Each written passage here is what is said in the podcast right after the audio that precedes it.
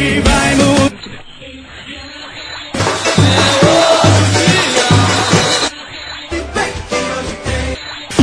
Hoje, hoje tem! Hoje tem esporte. O esporte visita o Grêmio na Arena do Grêmio, partida que será disputada às 16 horas lá no Rio Grande do Sul.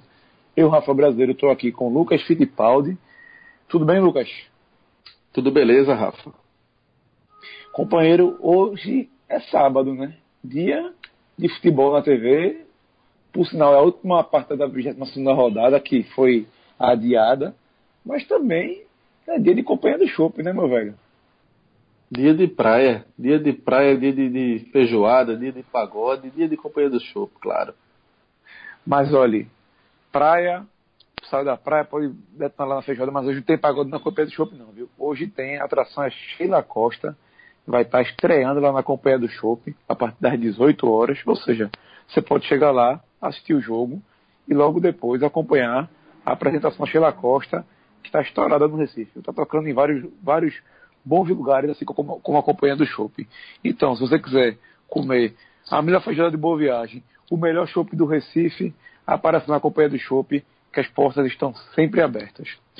Mas, Lucas, vamos falar da partida. Vamos falar desse esporte que, depois de quase um, um longo inverno, volta a jogar na Série A. Teve um longo tempo aí de preparação. E eu queria saber a tua expectativa para essa partida, Lucas. É, Rafa, é um jogo que é, gera uma expectativa grande por tudo que aconteceu nessas duas semanas aí, né? Foram duas semanas do esporte treinando, né? Quase uma intertemporada, né? Do esporte trabalhando, em tempo que Luxemburgo certamente, na verdade, não tinha tido ainda, né? Esse tempo para focar só em treinamento. Na verdade, é muito raro, né? Um treinador é, dentro de um período de competições, né? Por estar disputando ainda a Sul-Americana, né, em paralelo com o brasileiro, e você ter 15 dias só para treinar é algo muito raro, né? Principalmente dentro da sequência que o esporte vinha. Então, é, mais uma vez gera essa expectativa, né? Os últimos jogos, o esporte já tinha tido um bom tempo aí de trabalho, né? Uma semana, mas não deu resultado. Na prática, o time não esteve bem. Então, é, a sequência, né, Rafa, é ruim. Né? O esporte vem a quatro jogos sem vencer. A última vitória já faz mais de um mês, né? Foi no dia 30 de julho contra o Bahia, né? Mas eu diria, Rafa, que mais do que voltar a vencer, o esporte tem uma obrigação hoje, que é pelo menos voltar a apresentar um bom futebol. Porque, Rafa, o jogo é difícil. O Grêmio, apesar do, dos problemas, a gente daqui a pouco vai detalhar um pouco mais, né? vai entrar a fundo no Grêmio. Mas, assim, é um jogo difícil. O Grêmio é o mandante, não deixa de ser o favorito. É o, é o favorito, né? É o vice-líder do Campeonato Brasileiro. Então, jogando na arena do Grêmio, é inegável que o favoritismo é do Grêmio até pelo momento do esporte também, né? Que não vem bem. Mas, independente do resultado, Rafa, o esporte tem sim essa é, obrigação mesmo, eu acho, de dar uma resposta ao seu torcedor nesse sentido, porque realmente as últimas atuações deixaram muito a desejar. A derrota para o Cruzeiro, que assim, o resultado normal, perder para o Cruzeiro para o Mineirão, é, dentro do Mineirão, mas é, não daquela forma, né? O esporte realmente apresentou um futebol bem abaixo e o próprio Luxemburgo reconheceu os jogadores, né, já não tinha jogado bem, contra a Ponte Preta, né? Então, assim, é o momento do time dar uma resposta. E, assim, o time tem. A gente também vai detalhar daqui a pouco é, as mudanças, né? Muitas novidades para esse jogo. Mas antes da gente entrar nisso, Rafa, é dizer assim, que é um jogo bom, na minha visão, um jogo bom de jogar, porque tem essa questão de você entrar em campo com. Não vou dizer que. Já falei aqui do favoritismo do Grêmio, mas eu diria que é um peso a menos você enfrentar um adversário como o Grêmio nesse momento, por mais que o esporte venha numa sequência negativa. Até porque, na minha visão, o empate hoje não deixa de ser um bom resultado para o esporte. Se o esporte empatar com um ponto, é, ele vai para 30 pontos e ele passa, ele ganha duas posições. Ele ultrapassa Atlético Paranaense e Fluminense. Né? Ele iguala a pontuação Mas aí ele tem uma vitória mais do que o Fluminense e ele tem um saldo de gols melhor do que o Atlético Paranaense. Né? E isso também não deixa de ser uma vantagem de você ficar é, num jogo sozinho né, na rodada. Né? Na verdade, esse é o jogo que vai fechar a 22 rodada. Né? Todos os outros jogos já aconteceram. Então você já entra em campo sabendo de tudo que você precisa, de tudo, de todo o cenário já definido. Né? O esporte sabe que se ele empatar o jogo, ele ganha duas posições, vai ali para o G8, né? e já encosta ali na zona da Libertadores, que hoje é G7, né? porque Cruzeiro e Grêmio estão dentro do G7 e fazem a final da Copa do Brasil. E assim, acho que é, esse empate daria um, um estancaria o mau momento que o esporte vive. Claro que vai depender das circunstâncias da partida. Há empates e empates. Mas eu, agora, olhando assim, neste momento, eu enxergo que um ponto será bem-vindo para o esporte nesse jogo. E lembrando, claro, que a vitória coloca o esporte dentro do G6. Né? Com a vitória, o esporte pula para sexto lugar com 32 pontos, né, Rafa? Isso mesmo, Lucas. Uma vitória que é uma coisa que o esporte conseguiu ano passado. Tudo bem que jogou contra a equipe alternativa do Grêmio, mas foi vitória, o que importa é isso, né? Não custa imaginar que o esporte possa surpreender. Mas vamos falar um pouquinho do esporte agora, Lucas, da, da questão da escalação, esquecer um pouco a tabela, porque o esporte teve esse tempo todinho, só que nessa semana o Everton Felipe sofreu um assédio aí tremendo do Lokomotiv da Rússia, de Moscou, Spartak. E. Per... Opa, perdão. Entrou o Faustão aqui agora, errei. Errou! Spartak, que é locomotivo Spartak, eu, eu, eu confundi. Recebeu a proposta do Spartak e quase deixou o esporte. A janela fechou, ele não foi negociado e ele foi é, treinou até entre os reservas. O que é que tu acha que. Será que o Luxemburgo pode surpreender colocá-lo no time titular de volta ou você acha que isso não vai acontecer? Acho que não, Rafa. Acho que ele realmente começa o jogo no banco. É, Luxemburgo na coletiva, ele até brincou, né? Foi mais em tom de. Não foi em tom de, de, de, de cobrança, não. Foi num tom mais leve quando ele disse que, pô, Everton tá com 7 milhões de euros na cabeça, né? Como se ele não tivesse é, 100% com a cabeça, né? Focado nesse jogo. Ele usou como justificativa para a escalação de Everton no time reserva, né? Nos coletivos da semana.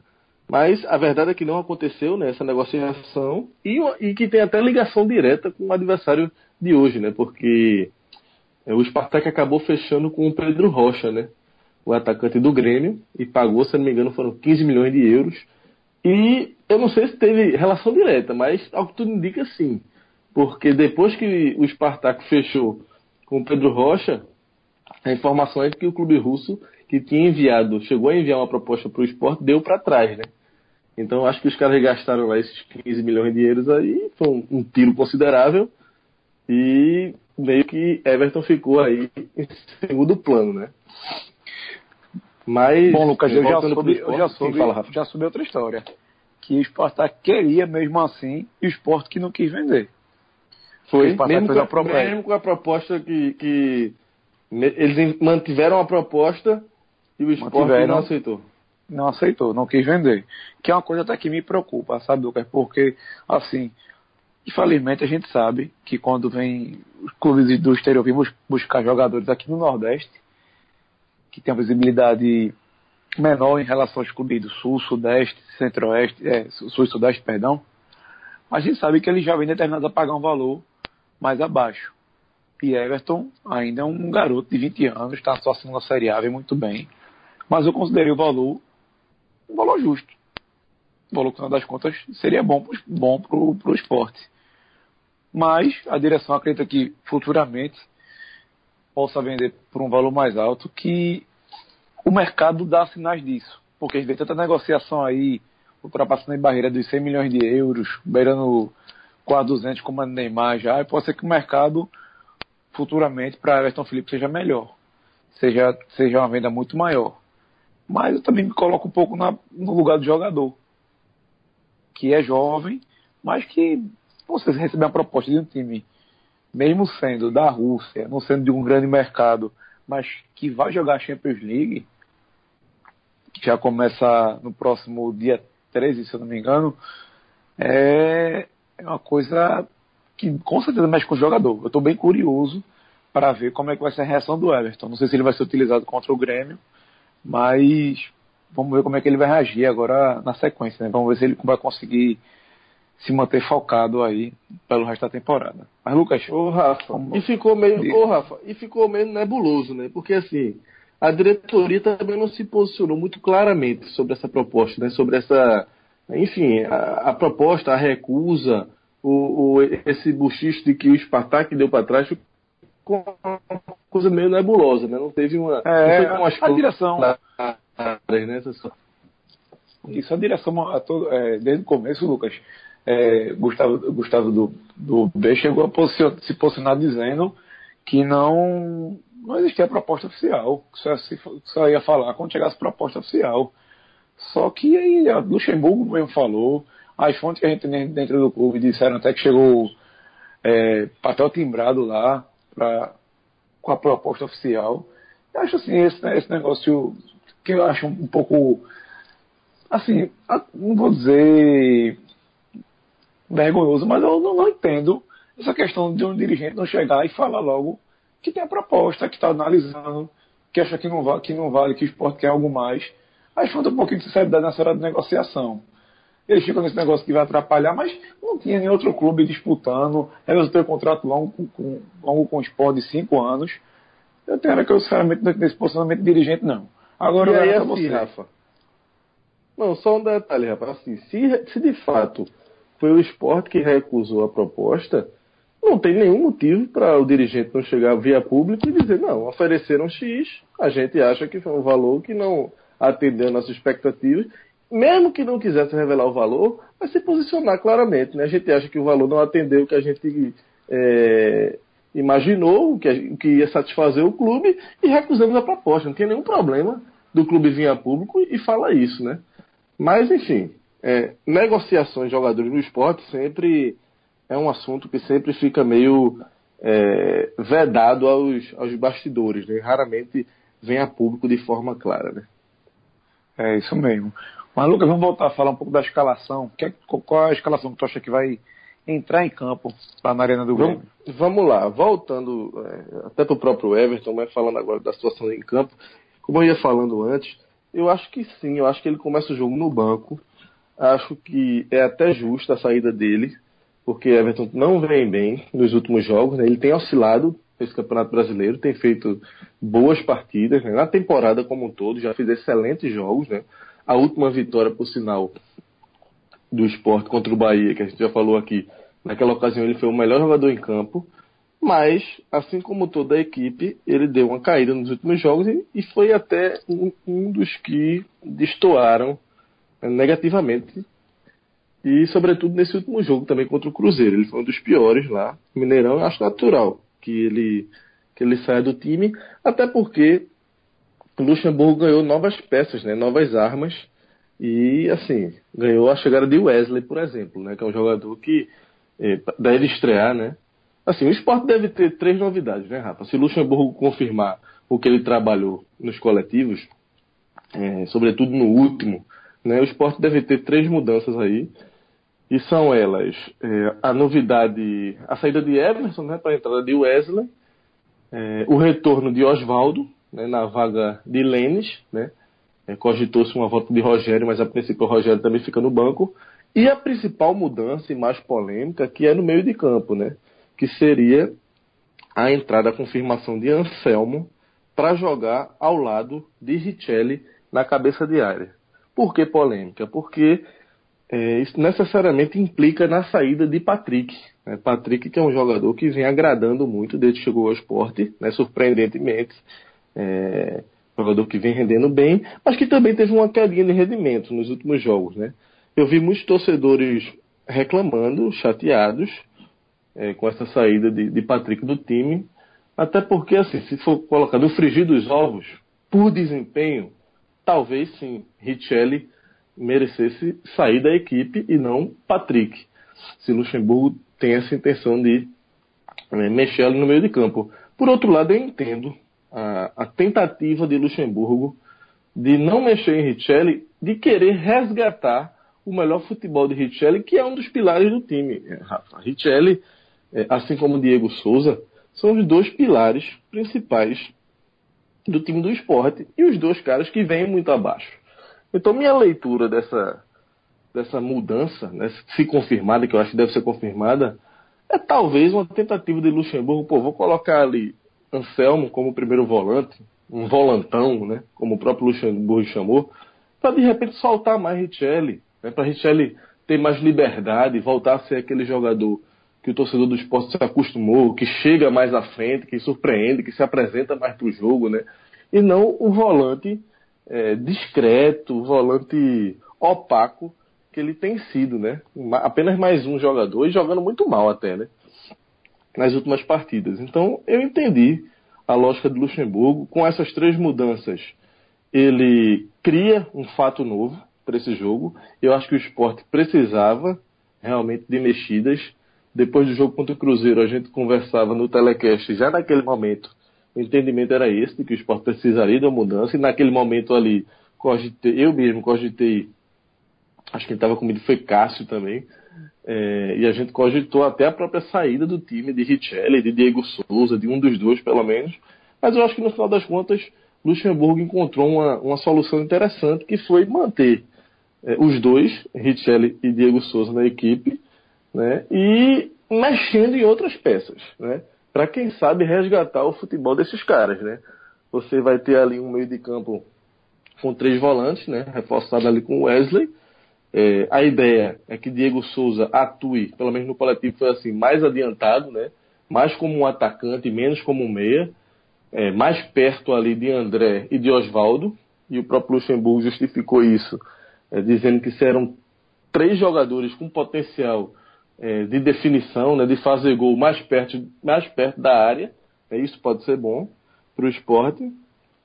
E, enfim, acho que foi uma. A, a, princípio eu gosto dessa escalação e acho mesmo que o esporte precisava é, de uma mexida, de uma. Não poderia, depois de, de uma sequência ruim de atuações, ele deixar tudo como estava e, e apenas esperar o time responder sem mexer em absolutamente nada, né?